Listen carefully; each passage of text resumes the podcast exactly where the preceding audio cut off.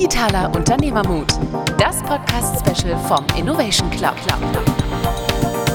Herzlich willkommen zu Digitaler Unternehmermut Innovation Club Special. Mein Name ist Ulf Valentin und ich bin Head of Strategy bei der Convidera. Und mein Name ist Robin de Bruyn und ich bin Head of Innovation bei der Convidera. In den Podcast-Episoden Innovation Club wollen wir uns anschauen, wie digitale Innovationen erfolgreich umgesetzt werden. Heute zu Gast haben wir Nora Legitimo. Sie ist Chief Digital Officer bei der Schöck Bauteile GmbH. Und das ist ein international tätiges Unternehmen aus der Bauzulieferbranche. Über 1000 Mitarbeiter, 19 Standorte, 40 Märkte, also sehr aktiv und ähm, sehr spannend. Ihr entwickelt ähm, und produziert Produkte mit einem hohen physikalischen Baunutzen. Ja, so steht es bei euch auf der Webseite. Das kannst du vielleicht gleich ein bisschen näher erläutern. Aber bevor wir darauf eingehen, würde ich natürlich sehr gerne ein kurzes Screening eurer Innovationsbemühungen machen, damit unsere Zuhörer ein bisschen einschätzen können, wie reif oder wie weit ihr eigentlich seid. Sehr gerne. Sehr gerne kurz antworten. Kommen ein paar Fragen hintereinander weg. Habt ihr eine Innovations- oder Digitalstrategie? Eine Digitalstrategie. Wie viele Leute seid ihr festangestellt in eurem Team? In unserem Team 20. Arbeitet ihr mit äh, Freelancern zusammen? Ganz punktuell. Arbeitet ihr mit externen Agenturen oder Partnern zusammen? Das ja. Was ist das Ziel der Innovationseinheit oder der Digitaleinheit?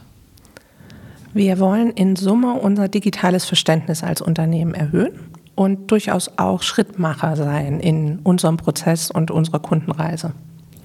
Würdest du es als Cost Center oder Profit Center bezeichnen? Noch sind wir ein Cost Center. Ist es eher eine Kulturrevolution oder eine Geschäftsmodellrevolution? Wir machen beides nacheinander. Mhm. Wie viele Produkte habt ihr schon auf den Markt gebracht?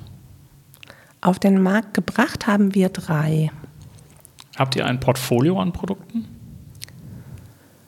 Mm, es ist, es ist mehr eine Art äh, Klammer und es ziehen dann unterschiedliche Funktionalitäten und Themen in diese Art Produktfamilien ein. Ein einzelnes Produktportfolio in dem Sinne nicht. Habt ihr konkrete Messkriterien für die Innovationsentwicklung? Nein, das haben wir noch nicht. Okay, Dankeschön. Dann nochmal herzlich willkommen. Nach dem kurzen Kreuzverhör ähm, wird uns natürlich interessieren, Robin de Bruyne ist auch mit dabei. Ja, man sieht mich nicht im Podcast, man hat mich auch noch nicht gehört, aber herzlich willkommen, Nora. Schön, dass du da bist. Freut mich und ähm, ja, freue mich aufs Gespräch. Wie bist du denn zu, zum Chief Digital Officer der Schöck Bauteile GmbH geworden? Ja, das ähm, war zumindest letztes Jahr im Mai der Fall, dass ich dort ähm, zu Schöck gekommen bin. Und ich habe tatsächlich einen äh, Hintergrund, der weit außerhalb der Baubranche liegt. Ich äh, bin BWLerin, ich habe ein duales Studium gemacht bei der SAP und war lange Jahre dort in der Beratung. Klassische Projekte, Prozessoptimierung, große auch digitale Transformationen und habe ähm, von 2011 an eine Transformation im Mittelstand geleitet, wo es darum ging, wie kann man als Unternehmen weiter wachsen. Man hatte sich selbst so ein bisschen ähm, festgefahren in seiner IT, Prozessen, Management-Setup und habe da die Mittelstandsluft geschnuppert und mochte sehr die, dieses sehr schnelle Verproben von ähm, Ideen, von Dingen, die man ändern möchte und dem sehr schnellen Feedback sowohl aus dem Markt als auch dem Unternehmen, ob es gelingt. Mich hat mein Weg dann aber nochmal zurück zur SAP geführt und zu den ganz großen Automobil- und Automobilzulieferkonzernen. Und äh, dann aber nach knapp vier Jahren den Ruf zu Schöck, nämlich in den Mittelstand wiederzufinden. Und das ist eben aus ganz unterschiedlichen Gründen ein, ein, Betätigungsfeld, weil die Baubranche ist noch nicht sehr digital, aber sie ist sehr erfolgreich, sehr wichtig. Sie ist in dem ganzen Nachhaltigkeitsthema eine große Fragestellung, die noch zu ziemlich vielen Lösungen finden muss. Und ähm, dann ein Unternehmen zu haben, das sich explizit sagt, wir wollen Digitalisierung lernen und uns verändern und wir sind auch stark und möchten gerne anderen in unserem Prozess helfen, diesen Weg mitzugehen. Das ist natürlich ein Umfeld, wo man, wenn man sagt, man möchte Veränderungen gestalten, ganz tolle Voraussetzungen findet. Plus, den Mut auch ähm, von Schöck zu sagen, hier kommt jemand, der bringt Stärken mit in einem Thema, da haben wir vielleicht noch nicht so viele, aber wir trauen uns auch zu, dass es jemand ist, der unsere Branche noch nicht kennt. Und das zeugt von großem gegenseitigen Vertrauen. Und äh, insofern habe ich den besten Job der Welt. Klingt sehr gut. Finde ich vor allem spannend, dass auch ihr euch bewusst gesagt habt, Digitalisierung ist mehr als Prozesse digitalisieren oder unser Kerngeschäft alleine zu digitalisieren, sondern wir wollen für Lösungen von, also an, an Lösungen arbeiten. Und wie sieht das in Zukunft aus? Vielleicht kannst du nochmal sagen, weil das ist eine Frage, mit der wir auch oft auch konfrontiert werden. Wie starte ich eigentlich Digitalisierung? Ne? Das ist ja so ein breit geflügeltes Wort auch, ne? aber wie, start, wie starte ich vielleicht Digitalisierung? Äh, wie seid ihr gestartet? Das ist meine Frage. Also mm, so ganz klassisch dezentral. Es gab überall in jedem Bereich, sei es jetzt sozusagen in der äh, internen Wertschöpfungskette oder in der IT oder im Produktmanagement einzelne Initiativen. Und man hat dann vor vier Jahren im, im Aufsichtsrat und im Vorstand erkannt, also auch in der Familie, unsere Gründerfamilie, dass das Thema Digitalisierung ja einen zunehmend hohen Stellenwert einnimmt, dass man aber sowohl als Unternehmen als auch als Vorstand und Aufsichtsrat damit noch gar nicht unbedingt so ein großes Know-how hat und hat sich dann sehr konzentriert darum bemüht, also wirklich auch Know-how aufzubauen, ähm, sich selbst schlau zu machen, ähm, dann auch über ein Interimsmanagement zu sagen, so und jetzt bauen wir einen eigenen Unternehmensbereich auf, der sich um das Thema Digitalisierung kümmert, wo, mit dem wir lernen, indem wir auch aus diesen dezentralen Aktivitäten das Team zusammenziehen und so als Grundstein für diesen Bereich das dann auch ähm, nutzen. Kannst du noch mal zwei Worte zu Schöck sagen, euren Produkten? Das interessiert mich natürlich jetzt. Also wir haben im Vorgespräch ja schon ein bisschen darüber gesprochen, aber ich glaube, das ist für die Zuhörer auch extrem spannend, weil es ein sehr besonderes Produkt schon ist. Es ist nicht sehr offensichtlich verbaut, sondern es ist eher versteckt. Ähm, was genau macht Schöck eigentlich? Ja, also letztlich ähm, jeder nutzt uns, aber keiner weiß, dass es uns gibt, denn wir verschwinden im Beton. Also das, was wir dort tun, äh, sind ähm, beispielsweise eben tragende Wärmedämmelemente. Das heißt, wenn man einen Balkon hat, dann möchte man natürlich, dass es draußen kalt bleibt und drinnen warm und man möchte, dass der hält. Deswegen muss er tragen. Und ganz ähnlich ist das zum Beispiel bei einer Treppe. Da möchte man auch, dass die hält, aber man möchte zum Beispiel auch eine Dämmung, nämlich Schalldämmung. Man möchte nicht in der Wohnung nebenan hören, wenn jemand durchs Treppenhaus läuft. Und in diesem ganzen Kontext und noch in einigen anderen Fassaden und ähnlichem ist Schöck sozusagen zu Hause. Das heißt, wir sind in ganz vielen Balkonen und Treppen zu Hause, aber eben wir verschwinden dann darin auch. So, das ist mal, ähm, also echt cool, ne? wieder mal dieser Kontrast im Mittelstand. Das ist ja wirklich sehr physikalisch tatsächlich. Jetzt haben wir einen CDO hier sitzen und mit einer digitalen Innovationseinheit von 20 Leuten was macht ihr eigentlich? ja, also unsere Produkte sind ähm, ja technologisch äh, hoch innovativ, aber sie sind auch ganz schön erklärungsbedürftig. Und unsere Kunden sind letztlich in zwei verschiedenen Gruppen. Es gibt diejenigen, die planen ein Gebäude. Also der Architekt macht den Entwurf, dann kommen die Konstrukteure und die Tragwerksplaner und die müssen diesen Entwurf irgendwie umsetzen. Sie müssen Produkte finden, die man dort eben für nutzen kann, um beispielsweise so einen Balkon zu gestalten. Und später aber kommt das Bauunternehmen oder ein Fertigteilwerk und kauft dieses Produkt. Das ist wieder der nächste, der kaufende Kunde. Und um dieses Kette möglich zu machen, also das physische Produkt so digital zu beschreiben, dass der Tragwerksplaner weiß, ah, bei der Balkongeometrie, da nehme ich am besten folgende Produkte von Schöck, digitalisieren wir das. Und diese sogenannte Bemessung führt dann dazu, dass hinterher wie eine Art Stückliste rauskommt, die später im Prozess derjenige, der es jetzt herstellen muss, genau sagen kann, ah, das ist ja genau jenes Gebäude mit folgender Planung, diese Produkte, die brauche ich jetzt, um sie dann zu verarbeiten. Ja, also es ist schon so, dass Digitalisierung einen wichtigen Faktor spielt in der Bauwertschöpfung, auch wenn die Bauindustrie als solche noch, noch wenig digitalisiert ist. Ich glaube, da, da können wir zustimmen. Aber natürlich hilft Digitalisierung gerade in der Planung ähm, enorm und genau da dockt ihr im Prinzip an und versucht Lösungen zu entwickeln. Wir hatten es im Vorgespräch und das ist auch unsere Erfahrung aus der Baubranche. Ähm, du hast gesagt, es ist eine sehr komplexe Kundenreise in der Bauwertschöpfung, weil du so viele verschiedene Wertschöpfungsstufen Stufen hast, ähm, so viele verschiedene Zwischen- Handelsstufen, die eine Rolle spielen. Wie nehmt ihr denn dann diese, sag ich mal, undigitalen Wertschöpfungsstufen mit? Ist das eine Herausforderung für euch? Wir arbeiten da als Digitalisierungsabteilung sehr eng zusammen mit unserem, mit unserem Außendienst, mit unserem Vertrieb, der diese Kunden sehr gut kennt. Also ähm, wir sind einfach viel in Gesprächen wirklich mit den Kunden und erfahren auch von denen, wie sie arbeiten. Und dazu gehört in dem Kontext auch, dass es unfassbar viele verschiedene Softwareprodukte gibt, mit denen gearbeitet wird. Über 600 in Deutschland. Und jetzt gibt es auch in so einem durchschnittlichen Gebäude rund 50.000 Produkte, die da zusammenspielen müssen, bis das Gebäude fertig ist. Und wir wissen natürlich, dass unsere Kunden gerne in der Arbeitsumgebung bleiben möchten, die sie kennen, mit der sie sich auskennen. Also müssen wir eigentlich an die Fingerspitzen kommen, wo derjenige Anwender gerade uns bräuchte, weil er nicht so wahnsinnig viel Freude daran hat, für jedes dieser, bleiben wir mal dabei, 50.000 Produkte wieder bei jedem Hersteller mal eine digitale Lösung zu nutzen, weil derjenige auch noch mal eine gute Idee hat, wie man Digitalisierung machen könnte. Und dafür brauchen wir natürlich genau diese Gespräche und diese Einblicke. Ihr könnt euch vorstellen, wenn es eben 600 verschiedene digitale, vorgedachte Lösungen gibt, wie geht man damit um? Wie priorisiert man das? Welche Kunden arbeiten eigentlich konkret dann wiederum mit welchem Teil aus diesen 600 verschiedenen? Und das sind genau so Herausforderungen, vor denen das Team dann steht und mit denen wir umgehen müssen. Kannst du mal eine konkrete Lösung, ein Produkt, was ihr vielleicht gerade gelauncht habt oder wo ihr gerade dran arbeitet, ähm, so ein bisschen erklären? Ja, also ein, unser Hauptprodukt da, das wir gerade jetzt im letzten November auf den Markt gebracht haben, ist Scalix. Das ist eben eine Bemessungssoftware, in die ziehen unsere Produkte ein.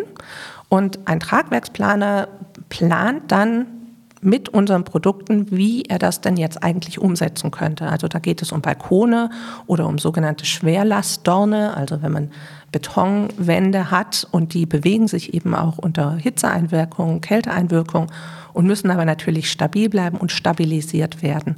Und das muss man eben dann ähm, bemessen. Also man muss herausfinden, mit welchem Produkt kann ich dann auch die, die Statik sicherstellen und all diese vielen Anforderungen, die eben im deutschen Bauprozess dann auch relevant sind.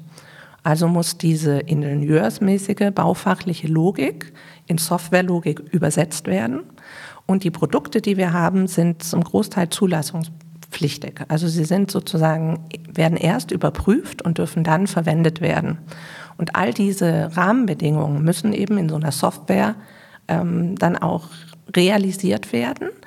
Und dann sollen sie ja immer noch anwenderfreundlich bleiben. Also das ist so dass, äh, die Gemengelage einer Bemessungssoftware. Wir sind jetzt ja immer sehr nah an eurem Kerngeschäft, also an den Produkten, die ihr herstellt und wie kann man die Kundenreise dieser Produkte digitalisieren oder dort ein neue, neues Wertangebot schaffen entlang dieser Kundenreise. Ist das auch die Erwartungshaltung des Managements an eure Digitaleinheit oder geht es noch weiter? Das ist der Beginn. Ja, also wir haben gute Erfahrungen damit gemacht, Dinge oder wir als Unternehmen möchten Dinge gerne gut verstehen und äh, durchdringen. Sie, wir identifizieren uns dann besser damit als Gesamtunternehmen. Und insofern sind wir im Moment noch sehr nah an unserem Kerngeschäft. Der Fokus ist aber schon darüber hinaus noch Anwendungsgebiete zu finden. Und wir haben jetzt mit weiteren digitalen Produkten gemerkt, dass uns das ganz gut gelingen kann, dass wir aber dafür eben auch ein stabiles Fundament brauchen. Also wir müssen eben unsere Daten gut im Griff haben. Wir müssen wissen, was möchten die Kunden denn und was hilft ihnen wirklich weiter. Und dieses Fundament zu legen, das ist gerade unser Fokus, aber die Zielsetzung geht schon darüber hinaus. Mhm. Ist auch spannend, weil ihr natürlich diese, die, die, das als Vorteil nutzen könnt. Ne? Die ganze Erfahrung, die ihr von dem Markt hat, habt, die, die ganzen Daten, die ihr habt, das bietet wahrscheinlich viel mehr Potenzial, sag ich mal, als wenn ein Startup oder irgendwie kleiner kleine Herausforderer in den Markt eintreten würde. Das kann ich mir gut vorstellen. Wir haben gemerkt, dass es uns leichter fällt, unsere baufachliche Sprache an dem Softwareingenieur zu erklären, mhm. als ähm, Softwareingenieure mit hinzuzunehmen und denen zu versuchen, den Bauprozess den Prozess zu erklären, sodass er selbst diesen Übertrag macht, so, oh, was wäre denn da jetzt eine tolle digitale Lösung?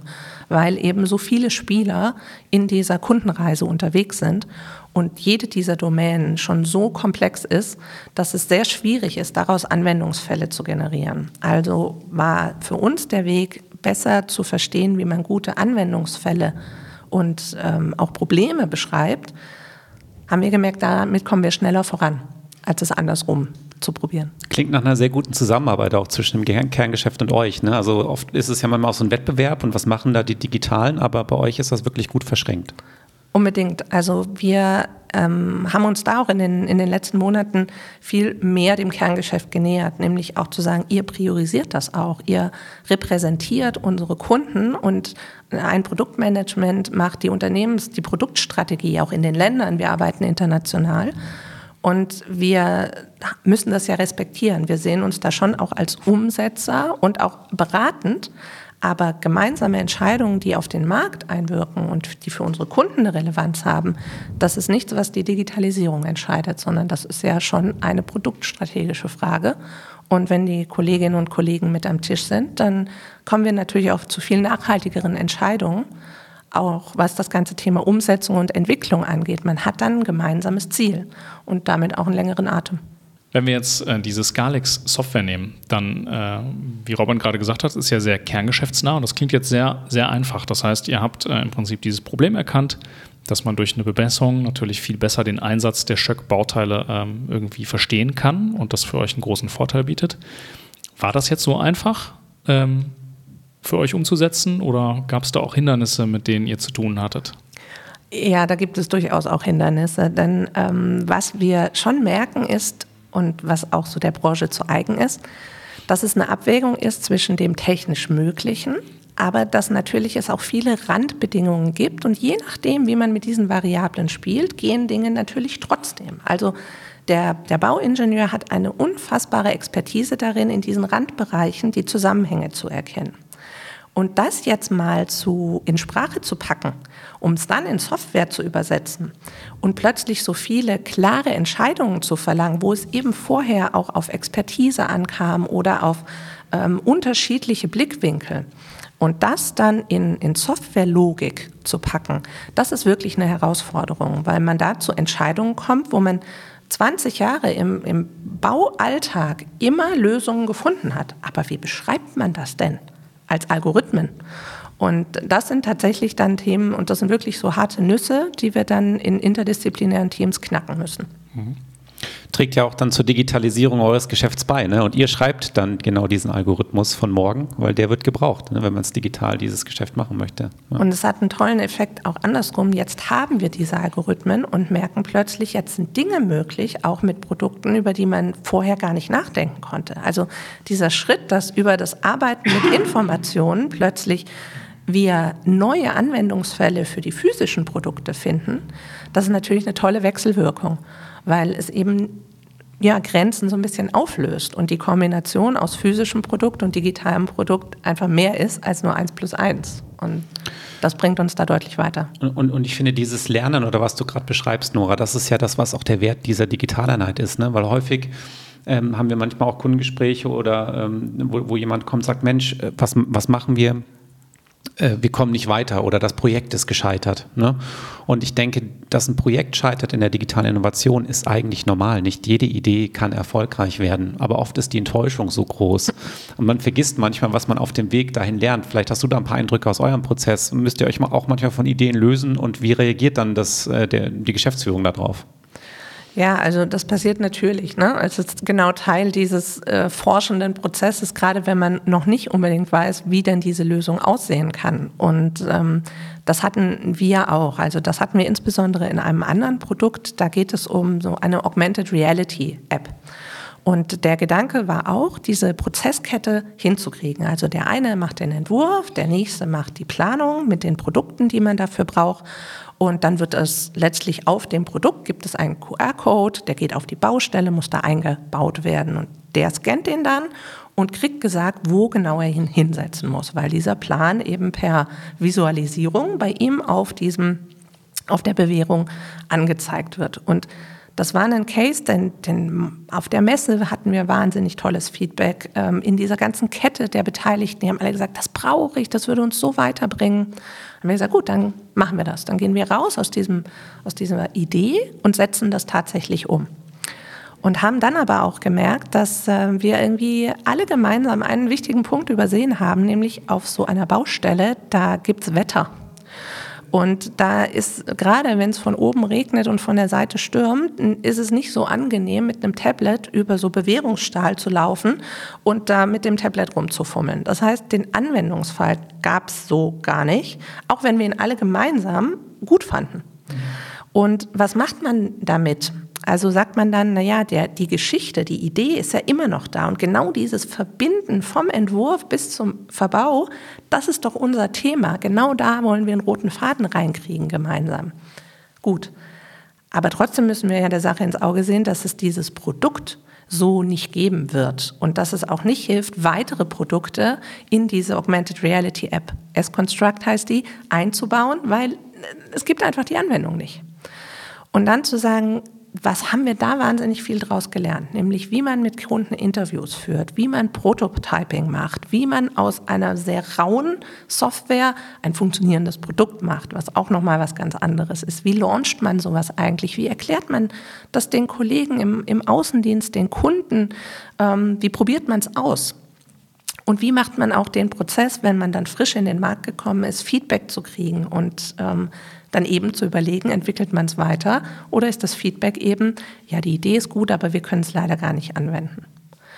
Und da haben wir dann schon gemeinsam und das auch mit einem sehr äh, gemeinsam mit dem Vorstand zu sagen, wir haben da aber viel draus gelernt und letztlich führte das für uns zu einem weiteren Produkt, ähm, das uns jetzt richtig großartiges Feedback bringt und von dem wir merken, das wird ein richtig, das ist, wird wichtig für uns werden, weil es wichtig für unsere Kunden ist.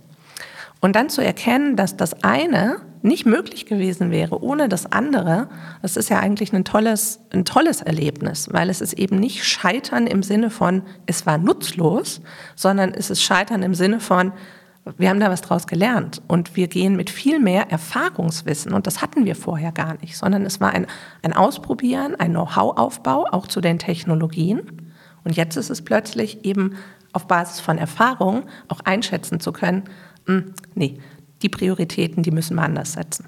Super, ganz kurz, ich würde das gerne tiefer legen, weil ich glaube, da anhand dieses Prozesses kann man sehr viel nochmal lernen. Ich will nur ganz kurz für unsere Zuhörer, glaube ich, die stellen sich jetzt die Frage, was ist jetzt daraus geworden? Was ist jetzt das Produkt, wo ihr sagt, das funktioniert sehr gut? ja, ja, also die S-Construct-App gibt es nicht mehr, aber es gibt dafür jetzt den Checker.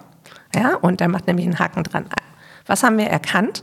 Wir haben ähm, diese Wettereinflüsse, ne, die unsere Augmented Reality App irgendwie nicht so gut äh, abkonnte. Also was braucht's, damit kein Wetter da ist? Es braucht ein Dach. Und ähm, eine unserer großen Kundengruppen sind die Betonfertigteilwerke. Und die arbeiten natürlich unter einem Dach. Die haben große Hallen, in denen nämlich genau unsere Produkte verbaut werden und später per Lkw auf die Baustelle kommen. Und da hat man genau diese Witterungseinflüsse nicht mehr. Aber die Frage, was wurde geplant, wo muss das Produkt genau hingelegt werden, bevor es in Beton gegossen wird und auch eine Qualitätssicherung dazu zu machen, das ist eigentlich ein Riesenanwendungsfall weil man nicht nur das Thema hat, wo muss es liegen, sondern auch die Überprüfung, ja, jetzt liegt es da. Und das eine enorme Beschleunigung bringt und eine äh, viel höhere Qualität. Und wir genau da jetzt ein Produkt haben, das zusammen auch mit einem Technologiepartner entwickelt haben und uns jetzt gemeinsam entschlossen haben, auch ganz außerhalb von Schöck ein eigenes Unternehmen zusammen zu gründen, um dieses Produkt auf den Markt zu bringen. Und das erste Feedback unserer Kunden ist so positiv und es möchten so viele ausprobieren, dass wir sagen, wow, ähm, jetzt machen wir mal auch ein Jahr Learning für uns. Wir müssen erstmal äh, herausfinden, wo auch noch die Limitationen sind. Und das ist ja wirklich ein sehr relevanter Produktionsprozess für unsere Kunden und sind natürlich jetzt total begeistert davon, dass es so gut angenommen wird, dass so viele mitmachen wollen bei diesem gemeinsamen Entwicklungsprozess und dass das jetzt eben ein eigenes Unternehmen auch ist, das sich jetzt in den Markt bewegt. Ja, es ist schön, dieses, das so zu hören, finde ich, weil das geht oft unter, weil wenn Projekte scheitern, ist oft Unruhe in den Unternehmen da und es geht eben nicht darum, dass Projekte erfolg nur, also es geht nicht nur darum, dass Projekte erfolgreich werden, sondern es geht darum, vom, am Markt der Zukunft zu lernen und ich finde das eine wunderbare Geschichte, die das zeigt, wie diese Learnings, die mit der, mit der, die erste App hieß, S-Construct. S-Construct gemacht habt, dann in ein neues Produkt äh, geflossen ist, was so wahrscheinlich ohne diesen Weg gar nicht denkbar gewesen wäre. Und diesen Mehrwert, das muss ich immer auch unseren Hörern sagen, das ist der Mehrwert von Innovationseinheiten, weil die arbeiten an den Märkten von morgen und bringen dieses Wissen zusammen und gestalten so auch Produkte von morgen, wo ihr vielleicht ganz neue Kundengruppen auch vielleicht mit erschließen könnt. Ne? Ja, und dieser Moment natürlich auch, also das kann man eben nur jedem wünschen, dass man merkt, da, da ist noch was drin und einen Schritt zurückzutreten und eine andere Perspektive darauf einzunehmen, dann ist es natürlich eine tolle Bestätigung, weil es wäre anders nicht möglich gewesen. Also erst durch unser Wissen über das Thema Augmented Reality, aber auch über das gewachsene Wissen bei unserem Partner zum Bau, passiert auf einmal dieser äh, helle Moment, dass man in so einem Fertigteilwerk steht und denkt, das könnten wir doch anders lösen. Und wenn man dann merkt, dass diese Idee anfängt zu tragen und dass sie Begeisterung eben auch auslöst, das ist natürlich wahnsinnig hilfreich. Es bedeutet aber eben auch ein bisschen langen Atem zu haben und es bedeutet aber auch Dinge, von denen man merkt, sie funktionieren nicht, auch ehrlich zu sagen, die funktionieren nicht. Weil wenn man dann das so überreizt, dann kommt natürlich auch die Frage nach, wo bleibt das Geld, wo ist der Erfolg? Und das ist natürlich wirklich eine sehr schwierige Ausgangslage sonst für weitere Innovationen. Da habe ich noch eine äh, Rückfrage. Dann habt ihr denn für, für, diesen Entdeckungsprozess eine gewisse Struktur, wo ihr sagt, okay, so kann ich auch mit dem Vorstand oder mit, den, mit der Geschäftsführung sprechen und sagen, guck mal, da stehen wir gerade mit, mit der Checker-App und wir sind jetzt kurz vor der nächsten Stufe und deswegen noch nicht da oder, oder macht ihr das ganz unterschiedlich? Tatsächlich ist es auch nicht unbedingt so ein sehr strukturierter Prozess, mhm. sondern es ist ähm, mehr noch so ein bisschen das Suchen nach den Trüffeln und einem eher so eine Art Sensor in unserem Unternehmenskultur, dass wir denken, oh, das könnte ein Thema sein und das eben dann auch recht schnell mit Kunden diskutieren und verproben. Ähm, und das kommt aber aus unserer ursprünglichen noch von unserem Gründer, der eben sagte, immer wenn man eine gute Idee hat, dann lohnt es sich schon an der nächsten zu arbeiten. Also, dass wir da auch eben sehr stark in Bewegung sind und suchen und Antennen dafür auch ausbilden. Gar nicht so einfach, wenn so viel operativ noch parallel oder schon Projekte laufen wahrscheinlich, ne, dass ihr immer wieder Nachschub bekommt. Ja, an Ideen, glaube ich, mangelt es nicht, aber wir haben uns auch als Unternehmen jetzt in unseren Werten den, das Thema der Verbindlichkeit und des Fokus gesetzt, eben weil der Markt wächst. Also ne, im gesamten Bau ist wahnsinnig viel. Es ist wahnsinnig viel Geld auch in das Thema Digitalisierung im Bau, also Construction Tech und all die Themen. Aber es ist eben auch eine Frage, welche Hebel können wir als Schöck denn ansetzen? Und ähm, da uns zu fokussieren, ist da schon auch ein, ja, ein Auftrag an uns. Ja, also ich finde den, den ganzen Prozess äh, würde ich gerne noch mal kurz so ein bisschen Revue passieren lassen, einfach um äh, auch Zuhörern noch mal ein bisschen zu ermöglichen, zu verstehen, wie ihr das geschafft habt, dahin zu kommen. Vielleicht finden wir ein paar mhm. Erfolgszutaten sozusagen, die jemand mitnehmen kann. Ähm, also als erstes seid ihr hingegangen und habt eigentlich festgestellt, dass ein Problem besteht, welches ihr lösen könnt. Also ich bin jetzt noch bei S-Construct mhm. und ähm, jetzt ich, ich beschreibe jetzt mal, was ich daraus mitgenommen habe. Ihr habt dann verstanden, dass die Leute, mit denen ihr gesprochen habt, ob es jetzt Kunden sind oder am Bau beteiligt, dass die eigentlich sagen, super geil, ihr löst ein Problem. Also mhm. Product Solution Fit ist eigentlich schon mal Checkmark, kann man so sagen. Dann habt ihr Prototypen gebaut, habt das verschärft, habt festgestellt, ja, immer noch da, die Leute finden es super. Ihr habt das Produkt entwickelt oder vielleicht das, die Minimalvariante habt ihr entwickelt. Ähm, und dann habt ihr es sogar vermarktet. Du hast eben gesagt, ihr habt die Vertriebsmitarbeiter geschult. Das ist ja, auch immer ein hohes Risiko, weil ähm, ich glaube, die auf seine Seite zu bekommen, ist schon mal eine Herausforderung. Und wenn das dann nicht so funktioniert, wie man sich es vorstellt, ist, ist immer eine Gefahr, denke ich mal, ähm, bei der Innovation, dass, dass man dann nicht mehr andere Themen dort platzieren kann. Ähm, wo war denn der Punkt, wo ihr gesagt habt, okay, irgendwie das passt nicht? War das beim Anwendungstest auf der Baustelle? Oder? Ja. Okay also der ähm, sozusagen in der, im Feedback immer sehr positiv war, aber im Resultat auch ein klares, aber wir werden das nicht verwenden können. Und wir haben das auch mit einem Produkt gemacht für einen ganz speziellen Anwendungsfall. Das führte dazu, dass wir in Summe ähm, letztlich fast jede Baustelle äh, mit besuchen konnten, auch aus in, immer in einem Tandem aus äh, uns in der Digitalisierung und den Kollegen, die auf den Baustellen beim Einbau unterstützen, unseren sogenannten Einbaumeistern. Und darüber haben wir schon ein recht gutes Gefühl auch dafür, ist das jetzt, also ist das etwas, wo jemand hinfasst und möchte das morgen gleich wieder so machen? Oder ist es eben für alle mehr so ein intellektueller Anreiz zu sagen, das ist gut, das, das wird total gut werden, aber das geht gerade gar nicht. Und dann auch zu sagen, hm, okay, der Sache müssen wir jetzt aber ins Auge gucken. Alle sind begeistert, aber die Begeisterung an sich, wenn die nicht zum Einsatz des Produktes führt, hm, dann werden wir das Produkt so erstmal nicht. Es ist nicht nutzbar und es muss für den Kunden einfach, es muss einen Kundennutzen haben. Der ist im Digitalen einfach so unfassbar wichtig, weil ansonsten lässt man es bleiben. Und wir würden die Anstrengungen verdoppeln, aber es würde gar niemanden geben, der sagt, danke, das ist genau mein Problem, das ihr löst. Und insofern da dann auch die Pause-Taste zu drücken und zu sagen, so, du gehst jetzt in den Dornröschenschlaf, es ist noch nicht so weit. Mhm. Habt ihr den Prozess von der ersten Idee bis hin zur Validierung am Markt komplett alleine gemacht? Ja. Ihr 20 Leute sozusagen? Nicht alle diese 20, weil ja. wir machen ja mehrere Sachen, aber ja, das, ähm, wir haben Product Owner. Ähm, wir haben selbst keine Entwicklungseinheiten bei uns im Haus, sondern wir arbeiten immer mit Partnern und haben da mit einem Technologiepartner, mit dem wir jetzt Checker machen, mit dem wir jetzt dieses zweite Unternehmen gründen, ähm, letztlich dieses umgesetzt. Und das, also sozusagen die Produktion ist immer außerhäusig, aber die Übersetzung von der Baufachlichkeit in die Anforderungen, das passiert bei uns im Team. Und Prototyping habt ihr auch selber gemacht? Mit dem Partner. Mit dem Partner zusammen. Okay. Aber in dem Prozess seid ihr komplett unabhängig als Innovationseinheit, ne? Da kommt dann nicht nochmal, nee, genau. Das, das finde ich auch nochmal einen wichtigen Punkt, ne? weil das ist übergeordnet über den Prozess. Äh, hast du ganz am Anfang gesagt, der Startpunkt, sich für Digitalisierung zu entscheiden, war, dass, der, dass die Geschäftsführung gesagt hat, wir machen das jetzt. Wir brauchen, da wir wissen zwar nicht, wo das hingeht, aber wir müssen das machen. Mhm. Und das gibt halt genau diesen Raum, dass diese tollen Geschichten entstehen können.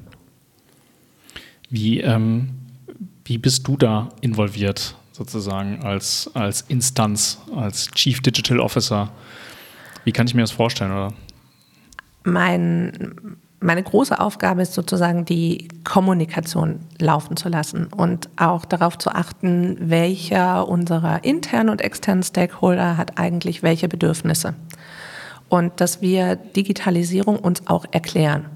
Denn wir sind eben nicht Kerngeschäft. Wir haben noch nicht als Gesamtunternehmen so eine, ein digitales Verständnis, die Sprache dazu, die auch ein Gefühl von, wie viel Aufwand ist etwas, um etwas umzusetzen, was vielleicht so einfach wirkt und dann plötzlich ganz teuer ist. Und das sind genauso Themen, die müssen wir, da müssen wir uns erklären. Und da brauchen wir auch Zuverlässigkeit und Strukturen. Ja, also auch zu erklären, wie kommt denn eine Idee eigentlich in eine Art Trichter, wird irgendwann umgesetzt, muss in den Markt kommen, dann geht ja eigentlich der Spaß erst los, weil dann gibt es Kunden, dann gibt es Feedback, dann muss das Produkt sich wieder weiterentwickeln, es gibt Support, der darf nicht zum Frust führen, der muss auch ein Erlebnis sein.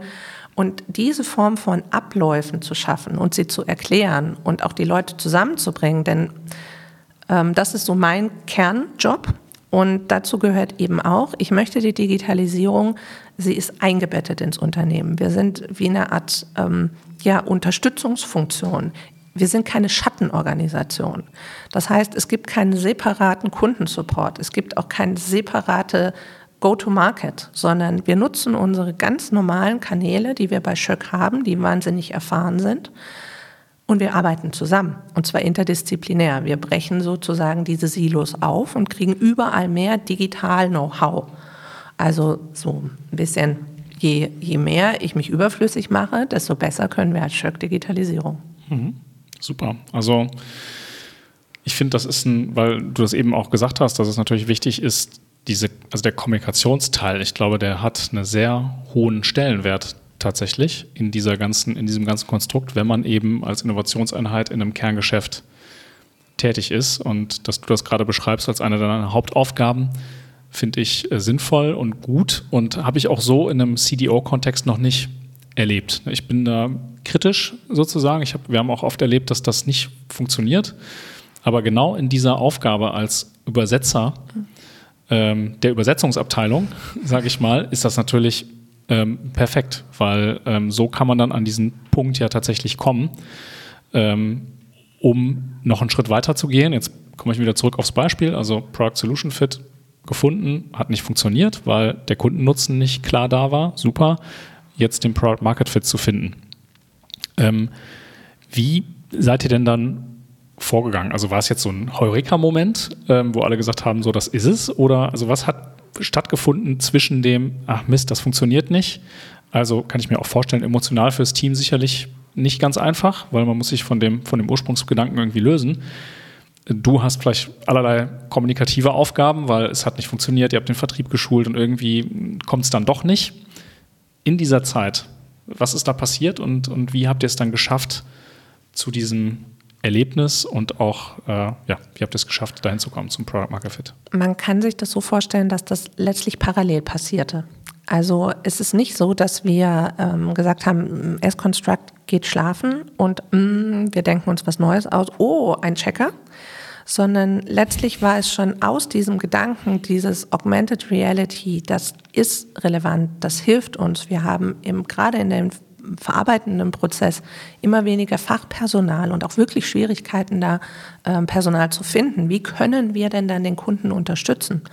Und das startete dann schon los. Also man hat mit diesem Wissen um diese Technologie auch den gleichen Partner. Also es sind ja dann trotz allem einfach fünf, sieben Personen, die miteinander arbeiten, aber plötzlich einen anderen Use Case eigentlich, einen anderen Anwendungsfall verfolgen.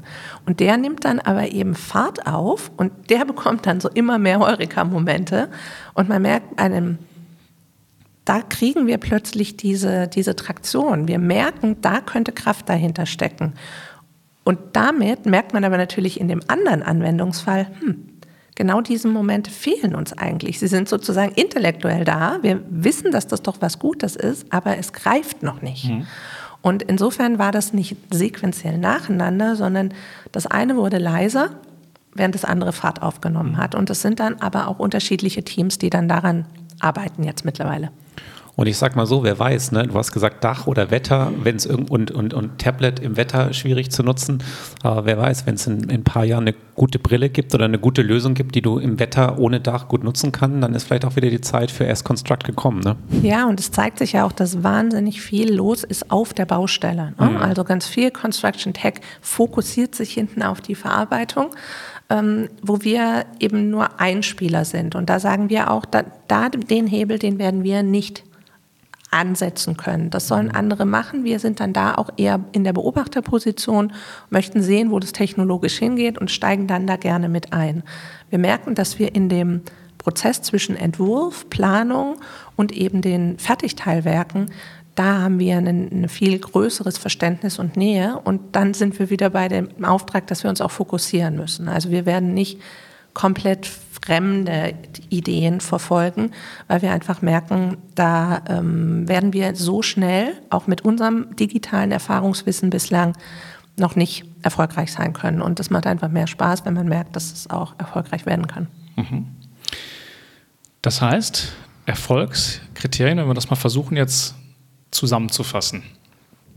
Einerseits hast du gesagt, man braucht ähm, Leute, die das tun. Und du hast eben gesagt, Product Owner ähm, ja. ist jemand, der in der Lage sein muss, im Prinzip diese Lösung zu denken, der auch ein Stück weit diese Übersetzungsarbeit macht. Du hast am Anfang davon gesprochen, also im Vorgespräch hast du es auch gesagt, fand ich ganz interessant. Äh, Bausprache ist Deutsch, Innovationssprache ist Englisch. Das matcht nicht immer zusammen. Auch das ist ja so, so ein Übersetzungsfaktor. Äh, aber der Product Owner wahrscheinlich ist derjenige, der das übersetzen muss, also die ja. Anforderungen, die ihr habt aus der Bauphysik dann Du hast gesagt, eben äh, ist gut, wenn, wenn man nicht dem Developer sozusagen den Bauprozess erklärt, sondern er das, den Use Case daraus macht, äh, ja. dass das einfach ist. Das wäre quasi der PO.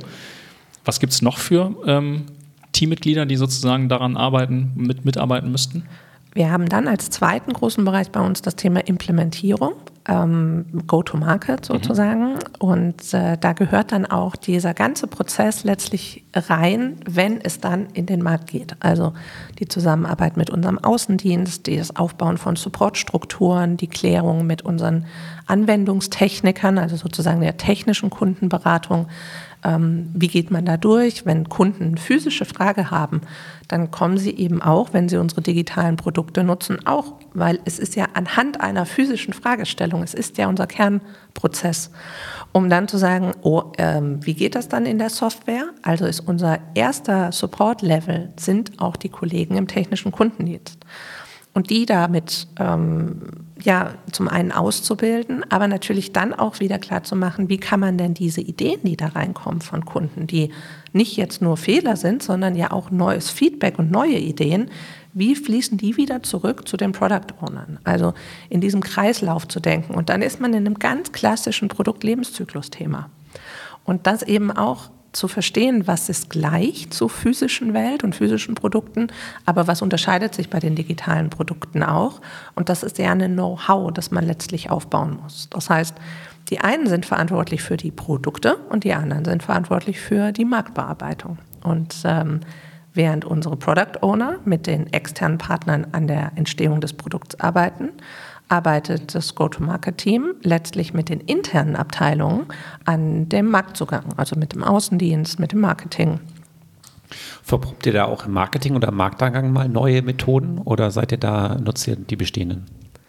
Da machen wir beides. Also mhm. das ist, genau, da haben wir einen ganz tollen Support intern in Summe von unseren äh, Kollegen und Abteilungen. Und da kommen beispielsweise so Ideen auch wie, die kommen aktiv von den mhm. Kollegen in den anderen Fachbereichen wenn wir jetzt international gehen, wie übersetzt ihr eigentlich die Software? Mhm. Wir, naja, also technisch geht das so und so und so. Ja, technisch. Aber wie stellen wir denn sicher, dass in unseren Printmaterialien, in unseren Online-Materialien, auf der Homepage und im Produkt überall das gleiche, die gleiche Sprache verwendet wird, die gleichen Begrifflichkeiten? Gebt uns das mal besser. Wir machen das nämlich schon für all die anderen Materialien. Lasst uns doch die Softwaretexte übersetzen. Und das ist genau, also das sind ja so Momente, dann gehe ich ja natürlich strahlend nach Hause, weil ich denke, genau, das ist besser, weil wir sind nach außen einmal Schöck. Ganz egal, ob die Produkte in die Hand genommen werden können oder ob sie im digitalen Raum erlebt werden. Und ähm, ja, genau solche Momente, die sorgen dann dafür, dass dieses Interdisziplinäre dann auch richtig gut funktioniert. Super. Also dann haben wir ein Go-to-Market-Team und ähm, Kannst du uns kurz sagen, was das für Profile sind? Also ich meine, ich finde das ähm, super gut und kann das nur unterstreichen, dass das eine super große Relevanz hat und da liegt oftmals so ein Knackpunkt, den wir auch erleben äh, bei Innovationsentwicklung, äh, dass dieses Go-to-Market nicht gesehen wird oder äh, man sieht immer nur das Produkt und am Ende ist das Produkt da und jeder wundert sich, okay, wie geht es jetzt weiter? Ne? Also wie kann man das im Prinzip wirklich in die Organisation reingeben? Ich finde das super interessant, dass du auch sagst, das Thema Service ähm, spielt eine Riesenrolle und diesen Kreislauf hinzubekommen, also den Kunden mit einzubinden, das Feedback einzusammeln, es richtig einzuordnen, es dann in die Kanäle, die es von Schöck schon gibt, reinzugeben und die zu nutzen. Also das klingt zu schön, um wahr zu sein, dass das äh, sozusagen nur mit einer Person funktioniert. Vielleicht kannst du uns ganz kurz ein paar ähm, Ideen noch dazu geben, wie ihr das so strukturiert habt oder, oder, wer das ist? Also wer das ist, das sind auch tatsächlich, äh, das sind zwei Kollegen, eine Kollegin und ein Kollege ähm, mit Produktmanagement-Background, also sozusagen aus unserer physischen Welt kommt und genauso eben aber auch aus äh, der, ja, der, der ähm, Support-Welt, also der Anwendungstechnik-Welt kommend. Und äh, gleichzeitig wird es noch unterstützt von unserem Team, das sich für die interne Kommunikation stark macht. Und damit kommunizieren wir nach innen, ähm, sind aber auch in enger Abstimmung mit dem Marketing, das natürlich Methoden und Fähigkeiten einbringt zu, wie kommt man denn zu guten Kernmessages? Wie, wie macht man denn aus dem ursprünglichen Gedanken des Anwendungsfalls, was sind denn jetzt die Kernvorteile? Wie erklärt man die? Ähm, was ist auch noch nicht fertig? Ne? Auch das ist natürlich für uns total neu, dass digital ja wächst, wo wir in der physischen Welt Produkte haben, die zugelassen werden müssen und dann eine gewisse Form von, von klarer Abgrenzung haben. Sie sind fertig. Und im Digitalen sind wir immer in diesem Bewegungsmuster äh, und es kommen immer neue Anforderungen dazu, werden umgesetzt, werden geändert. Insofern, das sind, ja, das sind Profile, die einfach auch sagen, ich kümmere mich darum, dass dieses Adaptieren im Markt funktioniert, dass wir verstanden werden, ähm, dass man uns auffindet, dass es Tutorials gibt, dass man sich selbst mit Informationen versorgen kann, wie ich diese digitalen Produkte anwende. Also deren Verständnis ist einfach, es muss ein gutes Erlebnis werden. Und dieses, dass es so zu schön klingt, um wahr zu sein, ist natürlich meiner Historie geschuldet. Ne? Also eine SAP hat schon einen sehr professionellen äh, Prozess, wie man Software erstellt, wie man sie am Laufen hält, wie man Kundenfeedback einsammelt, wie man Co-Innovationen macht. Und ähm, es ist schon eine Idee, von den Großen zu lernen, aber es natürlich auch so runter zu skalieren, dass es für uns in, mit 20 Mann genauso funktioniert. Ja, also ähm, ich glaube, da kann man schon langsam dem Ende zusehen, weil ähm, das finde ich ein super schönes ähm, Learning, sozusagen für mich jetzt hier auch aus diesem Gespräch, dass du, indem du die ganzen Bereiche mit einbindest, aktiv, sie natürlich ein Stück weit diesen Innovationsgedanken zu ihrem eigenen machen. Das Marketingbeispiel finde ich gerade super. Ne? Also das haben wir ganz oft. Maschinenbau in der Bauindustrie. Es gibt das fertige Produkt, das kann fertig beschrieben werden, versus zu erklären, es gibt ein digitales Produkt, was wächst. Aber das selber miterleben zu dürfen im Prozess der Erstellung von Marketingmaterialien ist natürlich was ganz anderes, als es vorgegeben zu bekommen und dann in so eine Konfliktsituation reinzugehen. Ne? Und das finde find ich, ähm, find ich super, wenn das halt gelingt, tatsächlich die Organisation so einzubinden, dass ein, so ein, wie so ein Transformationseffekt irgendwie auf der Seite noch mit dazukommt. Ja. ja, den kann man ja nicht skizzieren, aber man merkt im Rückblick, dass er passiert. Und ähm, das äh, sind ja sehr motivierende Momente. Ja, ja, wir, wir sind da ganz an, oft an dem Punkt. Wir hatten hier ähm, auch ein super Gespräch mit dem äh, Lab 1886 oder Venture 1886 heißen sie jetzt, äh, mit der Susanne Hahn. Und da war eigentlich ganz klar so die Aussage, wenn man wirklich erfolgreich Innovationen auf die Straße bringen will, kann man es eigentlich nicht innerhalb einer Organisation schaffen. Und das ist auch oftmals, was wir feststellen. Es ist wirklich nicht einfach, heißt aber ja nicht, dass es unmöglich ist. Und ähm, ich glaube, wenn man den Weg so konsequent weitergeht und ihr tatsächlich hier diese Erfolge ähm, bringt, dann, dann kann es tatsächlich funktionieren. Disclaimer, Checker habt ihr ja jetzt ausgegründet und ich glaube, das ist auch der richtige Weg, um tatsächlich eine große Skalierung hinzulegen. Ich glaube, sonst hast du einfach keine Chance, dass das ähm, wächst, ähm, wenn du es nicht wirklich ähm, ein Stück weit außerhalb des Unternehmens platzierst. Da gehört auch noch der Grund dazu, dass natürlich ein Fertigteilwerk ganz unterschiedliche Produkte braucht, die also positioniert werden, bevor sie dann eben betoniert werden. Das sind ja nicht nur Schöckprodukte. Und das ist auch eine Fairness gegenüber unseren Kunden und auch dem Wettbewerb. Das funktioniert ja gar nicht als Schöck, sondern man ist natürlich dann in einer, in, einem, in einer Konstellation, dass man dort seine Produktdaten hinterlegt, dass der, die jeweiligen gemeinsamen Kunden das nutzen. Und das sind natürlich auch total spannende Veränderungen, weil sich damit mal auseinanderzusetzen, natürlich gibt es den Wettbewerb. Es gibt ja auch Komplementärprodukte. Du brauchst ja einfach eine ganze Fülle an Themen, die dann da gemeinsam ein Produkt ergeben bei unseren Kunden. Und deswegen ist das auch nicht richtig, wenn es sozusagen Teil des Inneren ist. Denn da wären wir in einem Konkurrenzverhältnis. Und so ist es ganz klar, in der Digitalisierung müssen auch Dinge, die in Konkurrenz zueinander stehen, trotzdem zusammenkommen. Und deswegen ist das auch ein Hintergrund. Ja, ja das Muster sieht man immer wieder. Ne? Also, Schü äh, also Schüko mit Plan One zum Beispiel oder hier Klöckner mit Xom Materials, ähnliche Ansätze dann weil man einfach sagt, da kommt mehr zusammen als wir allein als Unternehmen und das wollen wir aber mit möglich machen. Ja, es ist so also ein bisschen diese Frage nach dem Wachstum. Ja, da macht das doch groß, das ist doch super, der Markt will es. Ne? Das sind ja immer mehrere Momente. Der erste Moment ist, ähm, das Produkt funktioniert nicht so, wie wir es uns vorgestellt haben. So, das finde ich immer so auf, auf Management oder auch C-Level-Ebene ist immer so dann, äh, aber der Kunde will es doch eigentlich. Ja, dann, dann hat das alles keinen Sinn. So, diese Barriere zu überspringen, zu sagen, nee, doch, wir müssen nur den konkreten Marktfit finden Check. Die nächste Barriere ist dann zu sagen, okay, wenn ich jetzt daraus was mache, also wirklich ein Geschäftsmodell machen will, ja, dann muss ich immer über meine eigenen Kunden hinausdenken, weil sonst beschränke ich mich ja selbst schon von, von Anfang an. So, und das ist auch ähm, super, wenn man das schafft, kommunikativ halt alle mitzunehmen, dass das möglich ist. Und ähm, da haben wir auch ganz viele Beispiele. Digital Spine auch äh, von Festner Aufzüge zum Beispiel. Ähm, gar nicht so einfach, diese Barriere zu nehmen und zu sagen, so ja, es macht Sinn, quasi rauszugehen, auch Konkurrenzprodukte mit einzunehmen, aber der Effekt dahinter ist ja ein ganz anderer, nämlich dass man äh, ein viel größeres Marktsegment äh, bespielen kann oder sogar Technologieführer wird für einen völlig neuen Anwendungsfall. Ja, ja super, vielen Dank, dass du da warst. Ähm, hat sehr viel Spaß gemacht ähm, und ich wünsche euch noch viel Erfolg mit euren Produkten. Ja. Vielen Dank. Dankeschön Vielen Dank. für die Einladung. Spannende Insights und ich hoffe, du bist beim nächsten Innovation Club Meeting dabei oder einem der nächsten zumindest, weil ich glaube, von deinen Insights können sich auch noch andere gerne oder würden sicher gerne andere noch mal mehr nachfragen. Sehr gern. Genau, an der Stelle nochmal Werbung für den Innovation Club. Ähm, findet ihr in den Show Notes ein Beispiele und auch Links zu Schöck. Ähm, ah, letzte Frage, die muss ich natürlich noch stellen. Wen würdest du denn empfehlen für unseren Podcast als Interviewgast? Paul. Und ich weiß seinen Nachnamen nicht, aber den reiche ich euch nach. Okay, dann freut euch auf die nächste Episode mit Paul. Paul, mach dich schon mal warm.